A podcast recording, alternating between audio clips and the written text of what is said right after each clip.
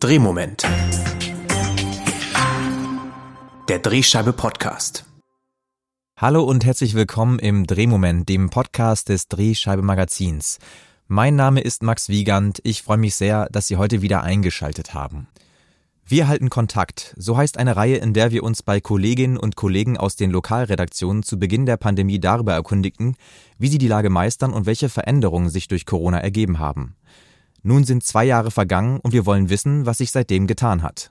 Das war zumindest der Plan für diese Episode, bevor Wladimir Putins Truppen in die Ukraine einmarschierten und wir nun Zeugen eines Krieges in Europa werden, der für viele vor kurzem noch unvorstellbar war. Dementsprechend können und wollen wir das nicht ausblenden und uns neben der Pandemie auch diesem Thema im Gespräch mit unseren Gästen widmen.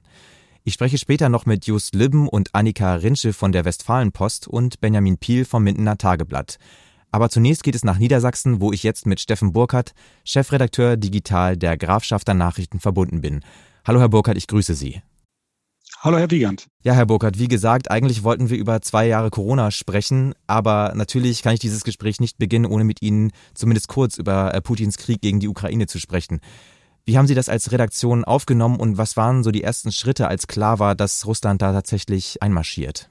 Ja, das Thema bewegt uns hier natürlich auch massiv, ähm, auch wenn wir eine reine Lokalzeitung sind. Das heißt, in der Printausgabe den Mantel zugeliefert bekommen und so nicht unmittelbar jetzt mit der äh, Berichterstattung da befasst waren. Aber zum einen haben wir natürlich direkt auf unseren digitalen Kanälen reagiert, haben dafür gesorgt, dass auf unserer Startseite die gesamte Ukraine-Berichterstattung äh, zentral zusammengefasst wird. Ähm, also das, was wir über DPA und so weiter dort auf der Seite haben, aber eben auch das, was wir lokal machen machen. Naja, und dann haben wir eben in der Lokalredaktion äh, direkt ein Team gebildet aus äh, zwei Kollegen, die sich ganz auf dieses Thema konzentrieren und schauen, welche Auswirkungen, welche Bedeutung hat das hier lokal. Und das ist mehr, als man so im allerersten Moment denkt. Einmal sind das unmittelbare Auswirkungen. Es gibt ganz viele Menschen, die helfen wollen und fragen, was, was können wir tun? Können wir Spenden sammeln? Äh, gibt es Möglichkeiten, Sachspenden dorthin zu bringen? Dann bereiten sich Kommunen, DRK, Kirchen darauf vor, hier Flüchtlinge Flüchtlinge unterzubringen. Da laufen bereits die ersten Vorbereitungen in den ehemaligen Flüchtlingsheimen, die jetzt wieder reaktiviert werden, wo wir mit Reportern vor Ort sind. Dann haben wir schlichtweg die Stimmung eingesammelt, waren mit der Kamera unterwegs, haben gefragt, wie geht's den Leuten. Wir haben uns natürlich auf die Suche nach Ukrainern, aber auch nach Russen gemacht, die hier leben, haben mit denen gesprochen. Es gibt eine deutsch-ukrainische Gesellschaft und es gibt Partnerstädte, zum Beispiel in Polen nahe der ukrainischen Grenze. Ähm, es gibt aber auch einen Partnerlandkreis in Russland, wo wir natürlich versuchen jetzt nachzufragen, was heißt das für die Partnerschaft? Wirtschaft, welche Kontakte gibt es. Also wir sind ganz erstaunt, dass wir auch als Lokalredaktion jeden Tag sieben, acht Geschichten mit Lokalbezug eigentlich berichten können, in der Zeitung zwei Seiten machen und auch im Webportal. Also das beschäftigt uns schon sehr und äh, wir versuchen das zu lokalisieren.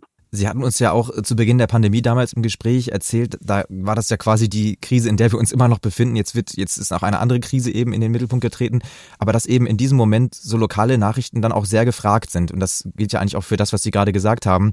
Ähm, damals hatten Sie ja einen großen Zuwachs an Zugriffen verzeichnet. Ähm, hat dieser Trend angehalten, beziehungsweise zeigt sich das jetzt eventuell auch wieder im Zusammenhang mit der Ukraine?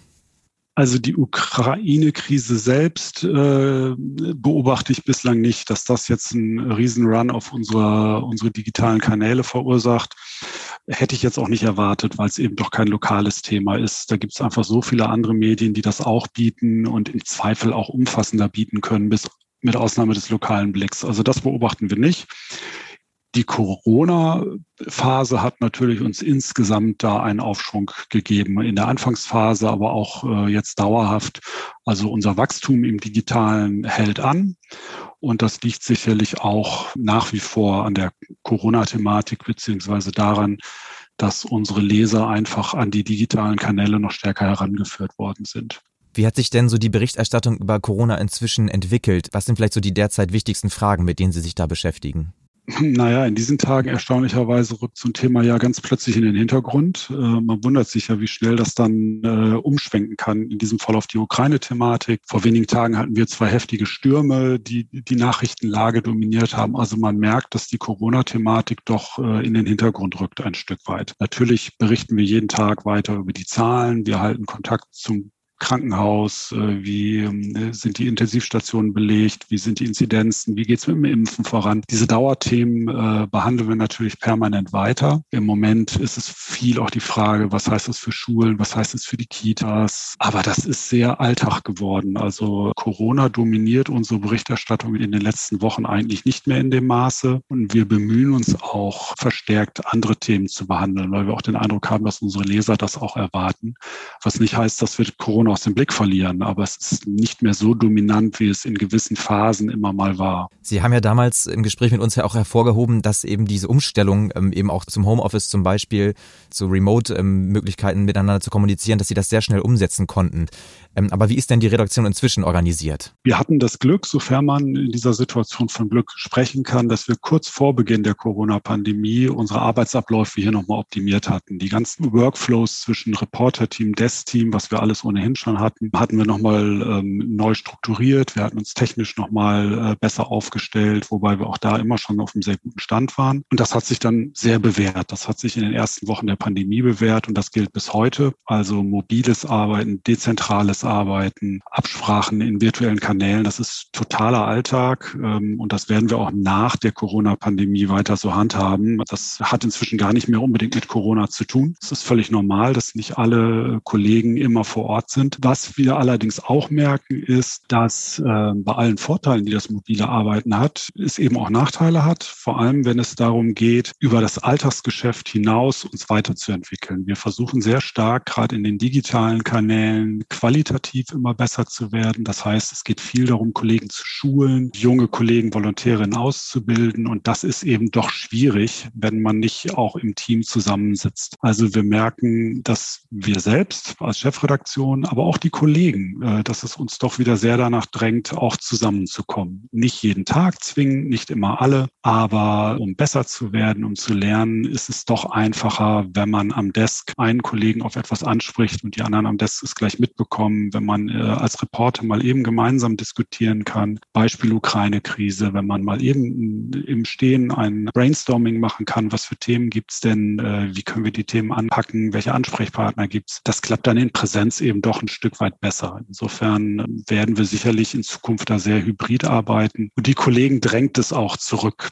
die wollen wieder in die Redaktion kommen. Sie haben ja damals auch gesagt, also in Bezug auf Qualität auch so, journalistische Qualität, dass die Zeitung vielleicht noch nie so lesenswert gewesen sei, wie sie dann damals wurde, durch auch vielleicht diese Hinwendung mehr zu eigenen Geschichten und so weiter. Würden Sie sagen, dass das immer noch so ist, dass da wirklich nochmal so ein Qualitätssprung ähm, sich ereignet hat bei Ihnen in der Redaktion? Ja, definitiv. Wobei das nicht nur mit Corona zu tun hat, sondern eben auch damit, dass wir zum Beispiel schon deutlich vorher die Trennung Desk und Reporter eingeführt haben. Wir haben einen Print-Relaunch äh, durchgeführt während dieser Pandemie, der nochmal dafür gesorgt hat, dass wir neue Schwerpunkte gesetzt haben. Die ganze Herangehensweise an Zeitungsmachen hat sich doch nochmal äh, spürbar verändert in den letzten Monaten. Also stark weg natürlich vom Terminjournalismus, wie es ja auch alle Kollegen erzählen, aber nicht nur deshalb, weil die Termine weggefallen sind, sondern weil wir es inzwischen eben auch sehr bewusst und sehr aktiv machen. Viel mehr eigene Geschichten, viel mehr eigene Themen setzen setzen, viel stärker ähm, die Reporter wirklich in Bewegung setzen oder setzen sich selber in Bewegung, um äh, Geschichten zu erzählen. Ich würde da wirklich sehr selbstbewusst behaupten, dass wir da einen Riesenfortschritt gemacht haben und dass die Zeitung glaube ich, nie lesenswerter war als jetzt in den letzten Monaten. Und da bin ich auch sehr zuversichtlich, dass das auch nach Corona weiterträgt. Abschließend vielleicht nochmal, Sie hatten ja so ein bisschen dann aber auch bemängelt, dass eben es noch nicht gelungen war, dass Sie den Leserinnen und Lesern auch diesen Wert von Journalismus vermitteln konnten. Ist da ein Fortschritt eingetreten oder ist das nach wie vor auch ein Problem? Das ist ja auch ein Problem, was natürlich die ganze Branche beschäftigt. Also wir wachsen im Digitalen, wir wachsen auch schnell. Insofern äh, sind wir da äh, durchaus zuversichtlich. Also tatsächlich auch was, das, was den wirtschaftlichen Aspekt angeht.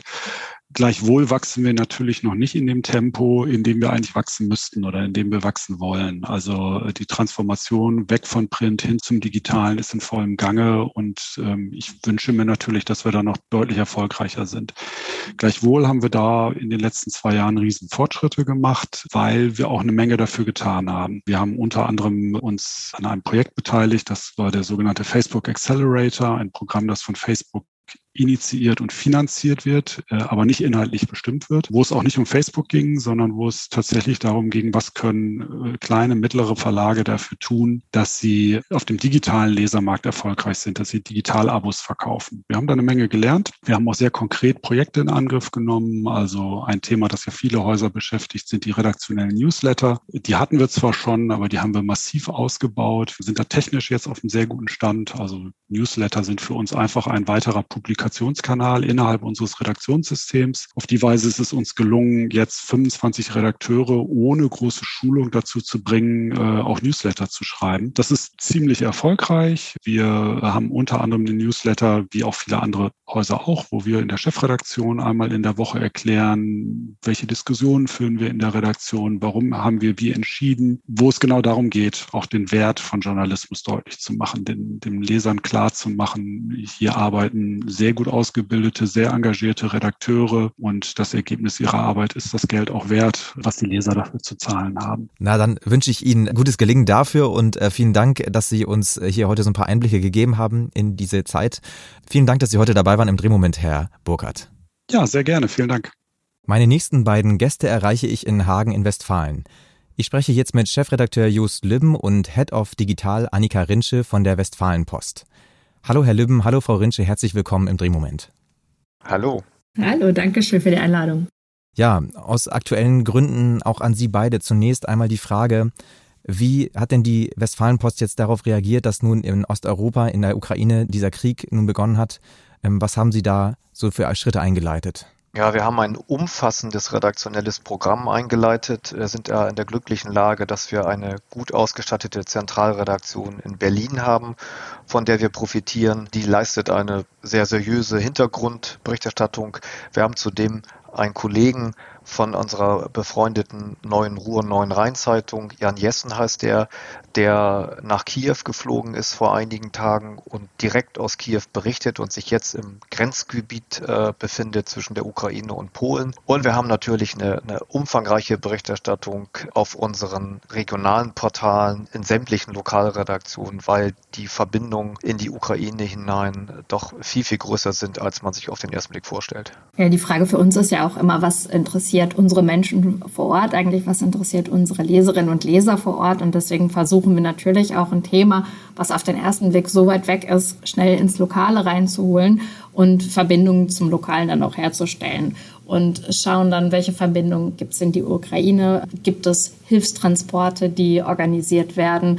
Wir waren beeindruckt davon, wie ähm, die Menschen auch sich identifiziert haben mit dem Thema und ähm, wie sehr die sich auch für das Thema Spenden interessiert haben. Also welche Spendenorganisationen gibt es, äh, wo wird vor Ort gesammelt, wo kann ich meine persönlichen Spenden auch abgeben, wo kann ich Geld spenden.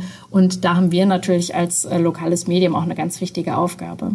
Kann eine Ergänzung machen vielleicht noch. Wir haben in Lendestadt, das ist also in unserem Verbreitungsgebiet im Kreis Olpe, eine Frau, die ursprünglich aus der Ukraine stammt, die hier ein Hotel erworben hat und dieses Hotel betreibt, aber im Hauptberuf eigentlich eine Buslinie betreibt, die zwischen Deutschland und der Ukraine einen Busverkehr organisiert. Und die hat nun spontan sich entschieden, dass sie ihre Busse dafür einsetzt, Flüchtlinge aus der Ukraine nach Deutschland zu holen und auch ihr Hotel dafür zur Verfügung stellt stellen möchte.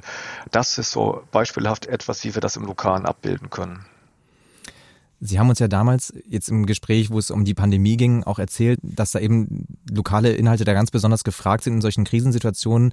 Sie haben das ja auch an Zugriffszahlen gemerkt, wie ja auch viele andere lokale Medien. Und es ging ja auch darum, Leserinnen und Lesern Halt zu geben. Ist das auch jetzt in diesem Fall genau das, was Sie als Lokalzeitung dann leisten können, weil es ja da auch ganz viel Ungewissheiten gibt, inwiefern diese Folgen auch bei uns ankommen?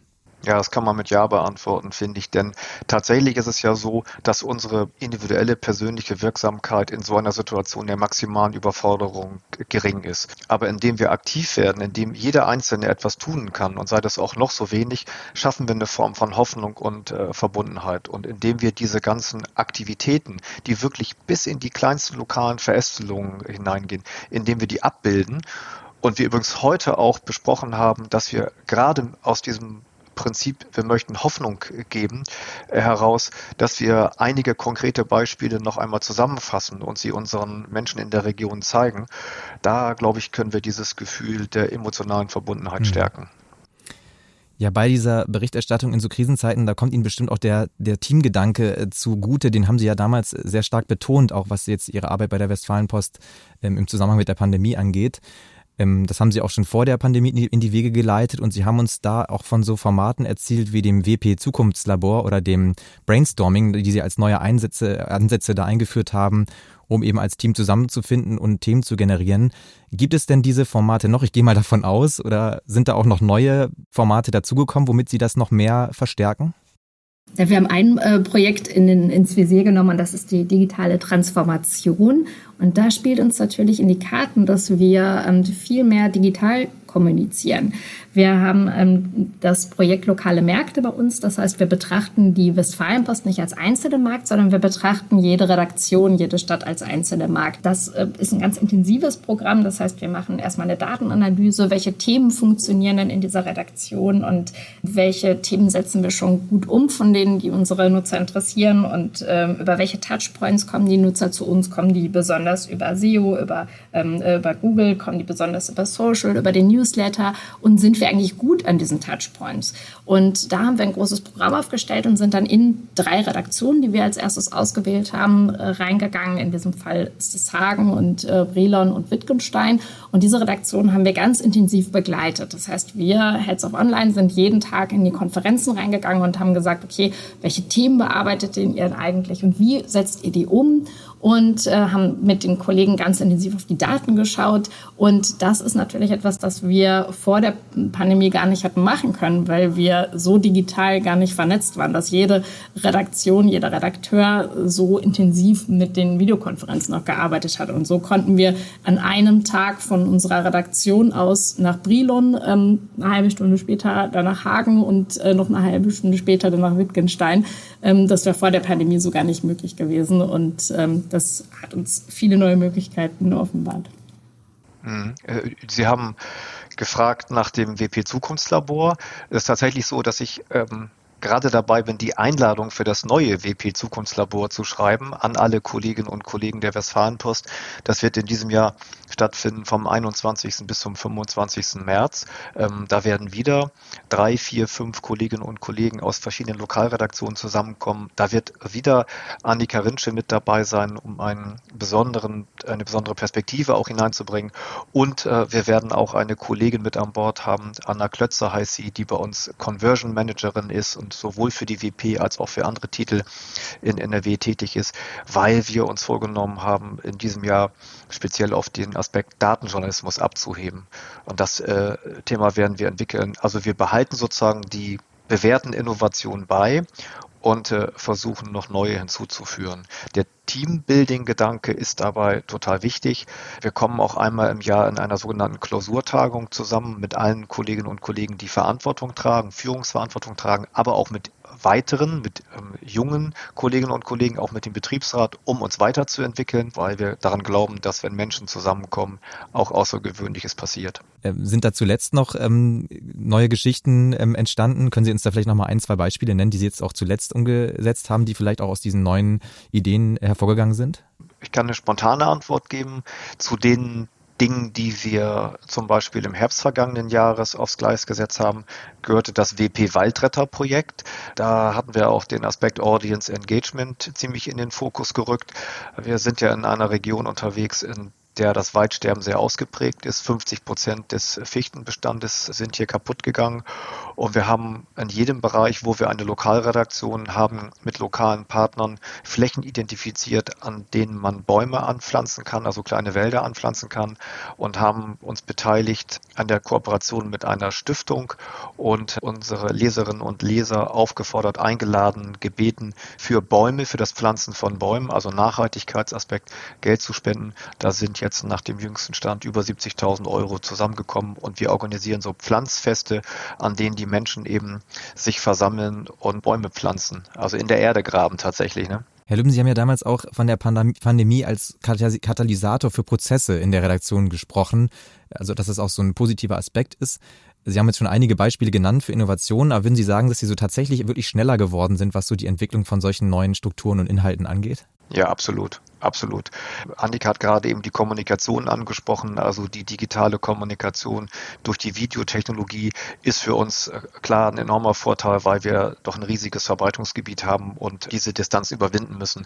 Das andere ist, ah, dass wir viel kürzere Vorlaufzeiten haben, dass wir uns digital verabreden zu gut organisierten Workshops, dass wir versuchen, sozusagen agile Arbeitsgruppen zu bilden, das ist jetzt nicht nur ein Schlagwort, sondern das funktioniert tatsächlich bei uns. Und ich glaube, ein wichtiger Punkt ist auch, dass wir schon seit längerer Zeit nicht nur darauf gucken, wie müssen wir eigentlich in Corona anders arbeiten, sondern wie arbeiten wir eigentlich nach Corona zusammen. Ab 20. März werden bei uns die Kolleginnen und Kollegen systematisch wieder in die Redaktion zurückkehren in größerer Zahl und wir arbeiten schon lange zu dem Thema, auf welche Art und Weise müssen unsere Redaktionen, unsere Büros eigentlich einen Mehrwert bieten im Vergleich zu der Zeit vor Corona? Was muss eigentlich anders sein? Wann kommen wir zusammen? Welchen Raum brauchen wir für Kreativität, für das soziale Miteinander? Welchen Raum brauchen wir für äh, Themenentwicklung? Also das heißt, an welchen Tagen sollen möglichst alle in der Redaktion sein und an welchen Tagen ist es eben okay, wenn man mobil arbeitet und aus, aus dem Homeoffice heraus. Also wir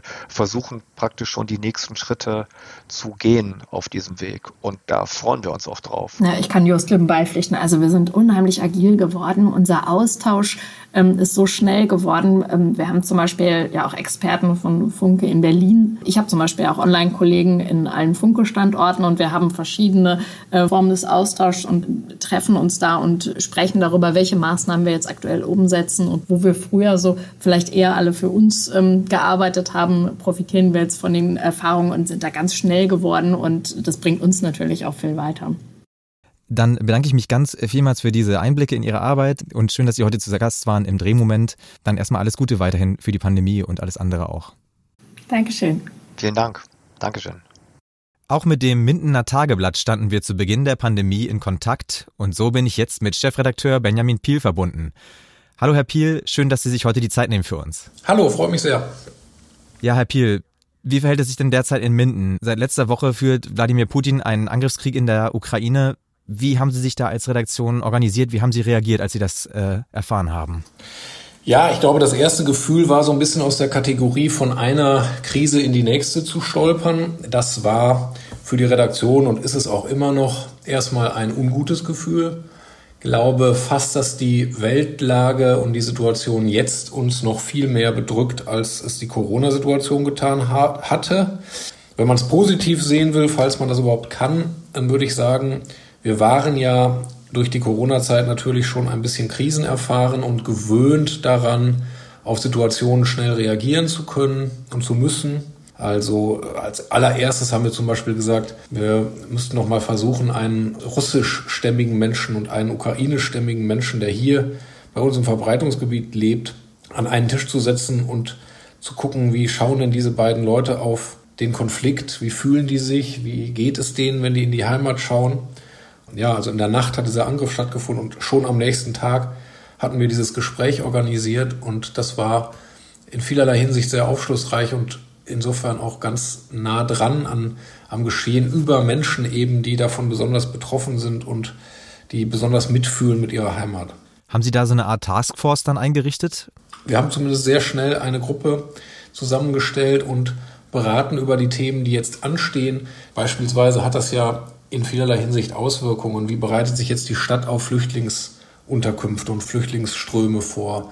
Was tun Menschen, um irgendwie in der Situation zu helfen? Mehrere Konvois starten jetzt hier. Das ist ja wahrscheinlich auch in ganz Deutschland der Fall. Wir schicken jetzt einen Reporter mit, der fährt am Freitag los und begleitet da ein paar Helfer, die mit fünf Bullis Richtung ukrainisch-polnische Grenze fahren. Wir haben eine Familie aufgetan, die über eine Leihmutterschaft ein Kind sich genau in der Situation dort ihr Kind abgeholt hat in der Ukraine und plötzlich im Kiew in einem Keller saß.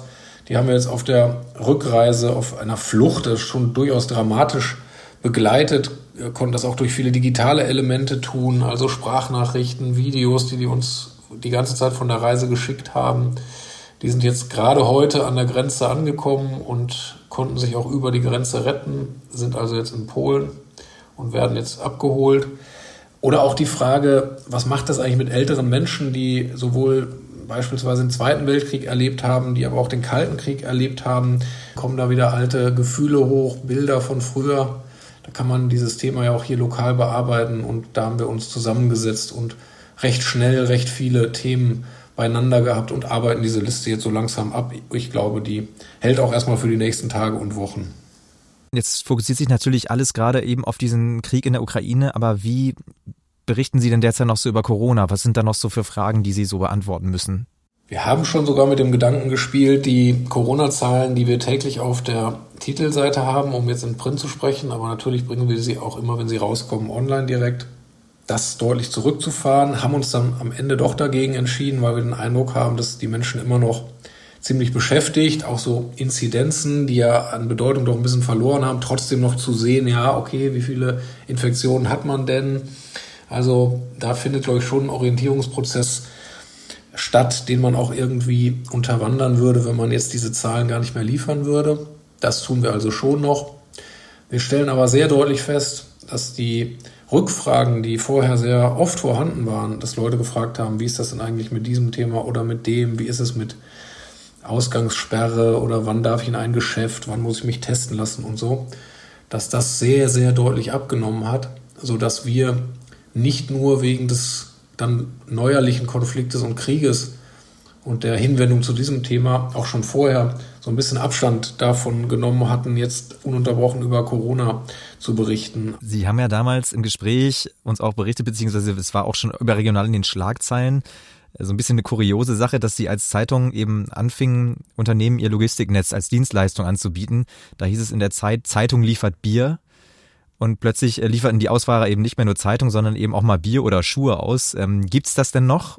Das war eine, damals eine total schöne Sache, über die ich mich sehr gefreut habe. Also diese Notsituation, die entstand, die auf der einen Seite ein Stück weit nutzen zu können, vor allen Dingen aber auch Hilfe leisten zu können, weil ja plötzlich Menschen nicht mehr ins Geschäft gehen konnten und so weiter. Da konnten wir eine Lücke schließen, die einfach bestanden hat. Wir stellen fest, es ist ein Verlagsthema, insofern bin ich ehrlich gesagt da nicht so orientiert und, und will mich da auch nicht zu weit aus dem Fenster lehnen. Aber man stellt doch fest, wenn dann so eine Notsituation vorbei ist, dann lässt sich das auch nicht ohne weiteres und jedenfalls nicht zu 100 Prozent in den Alltag, der sich dann wieder normalisiert, übertragen. Äh, insofern würde ich sagen, ja, die Bestrebungen gibt es weiterhin. Wir würden uns auch sehr als Verlag freuen, weiterhin unsere Logistik da zur Verfügung stellen zu können. Aber da hat sich das ein oder andere auch wieder normalisiert und entsprechend ist der Bedarf dann auch nicht mehr ganz so groß. Auch bei Ihnen war ja diese ja doch durchaus positive Entwicklung zu spüren, dass eben man weg von den Terminen geht, hin zu mehr eigenen Geschichten. Das haben wir ja auch von vielen anderen Kolleginnen und Kollegen gehört im Lokalen. Was für thematische Schwerpunkte sind denn in diesem Kontext, dass man eben eigene Geschichten, ja, oder Themen setzt? Was ist da so zuletzt auch entstanden bei Ihnen? Ja, das Tolle ist ja eigentlich, dass, glaube ich, Kollegen auch entdecken, oh, wenn wir einmal anfangen zu graben und Themen zu setzen, zu finden, dann passiert ja was und dann kommt man in so einen Schwung rein, in ein Rad rein, äh, was sich ein bisschen auch selbst äh, erhält. Ist fast ein Perpetuum mobile, wenn man so will. Also aus einer Geschichte ergibt sich oft die nächste und es ist eben nicht so, dass man dann den, das Gefühl hat, wir leben so von der Hand in den Mund. Weil ich glaube, da hatten vorher mal Kollegen große Bedenken. Also immer, wenn ich in Redaktionen war und habe gesagt, möchte eigentlich von diesem Terminkalenderdenken wegkommen, dann hieß es sehr häufig, das schaffen wir ja gar nicht. Und wir haben doch jeden Tag so und so viel äh, Seiten vor und so und so viele Themen zu liefern. Das ist unrealistisch. Und da glaube ich, ist es eine gute Erfahrung für die Redaktion, jetzt nach zwei Jahren Corona zu merken, doch, das geht. Wir haben keine Termine mehr. Wir wurden sozusagen zwangsenteignet im Kalenderwesen, wenn man so will. Und wir mussten liefern. Und es hat geklappt. Das ist eine Erfahrung, mit der wir gut weitermachen können, denke ich. Neulich war ein Kollege zum Beispiel vor Gericht, ein erstmal harmlos aussehender Arbeitsgerichtsprozess und dann verbarg sich dahinter ein Schmiergeldskandal, mit dem wir überhaupt nicht gerechnet hatten. Da hatte ein Mitarbeiter also über Jahre hinweg ein hier in Minden ansässiges Chemieunternehmen ja, hinters Licht geführt und hatte, ein, hatte Aufträge im Entsorgungsbereich immer nur einem Unternehmen zugeschustert und dafür Geld kassiert. Und es war insgesamt ein Schaden von 10 Millionen Euro entstanden. Also das sind dann solche Geschichten, die man findet, wenn man einmal so ein bisschen genauer hinguckt und sich dem widmet, Dinge auszugraben. Anfang des Jahres hatte eine Protestaktion von Corona-Kritikern Querdenkern, wenn man so will, stattgefunden und die waren letztendlich bis vor das Privathaus der Landrätin gezogen. Und durch Zufall waren wir schon bei der sich anbahnenden Demonstration dabei und haben dann mitbekommen, wie ein Zahnarzt von hier aufrief, zu dem Haus der Landrätin zu gehen und das in einer auch Wortwahl, die sehr hart war, auch justiziabel war. Er sprach da von der Gauleiterin der Herzen. Da hatten wir also die Möglichkeit auch sehr gut zu zeigen, dass das nicht eine zufällige Aktion war und die da zufällig in dieser Straße unterwegs waren, sondern dass es eine geplante Aktion war, auch mit einem gewissen politischen Hintergrund. Überhaupt die Corona-Proteste von damals haben uns sehr beschäftigt. Ich glaube, auch da konnten wir ganz gut zeigen, den, den politischen Hintergrund, äh, dass doch sehr stark, jedenfalls hier bei uns und ich glaube auch anderswo, die AfD Treiber hinter diesen Aktionen mhm. gewesen ist. Ja, also da ähm, ergibt sich, denke ich, auch immer wieder was, auch vielleicht mit dieser Neuausrichtung. Ähm, in jedem Fall spannend und ähm, da wird bestimmt noch mehr kommen. Wir sind auf jeden Fall immer bereit, äh, von Beispielen zu hören, von Ihnen auch vom Miteinander Tageblatt. Äh, dann bedanke ich mich bei Ihnen ganz herzlich für das Gespräch, Herr Piel, und schön, dass Sie heute dabei waren hier im Drehmoment. Danke herzlich, dass ich dabei sein durfte und vielen Dank für Ihr Interesse. So, dann sind wir am Ende dieser Episode angelangt. Ich möchte natürlich wie immer nochmal auf die aktuelle Ausgabe der Drehscheibe zum Thema Energie verweisen, aber eigentlich noch dringender aus natürlich aktuellem Anlass, worüber wir auch schon gesprochen haben, äh, auch auf die Ausgabe, die danach folgt, denn da werden wir uns dann ganz gezielt nochmal dem Thema Krieg in der Ukraine widmen. Also schauen, wie eben auch andere Lokalredaktionen darüber berichten. Wir haben ja schon einiges heute gehört. Ja, bis dahin schauen wir gebannt, wie sich die Lage dort entwickelt und hoffen darauf, dass der Konflikt sich schnell beenden lässt. Bis dahin bedanke ich mich erstmal fürs Zuhören, bleiben Sie lokal und bis zum nächsten Mal im Drehmoment.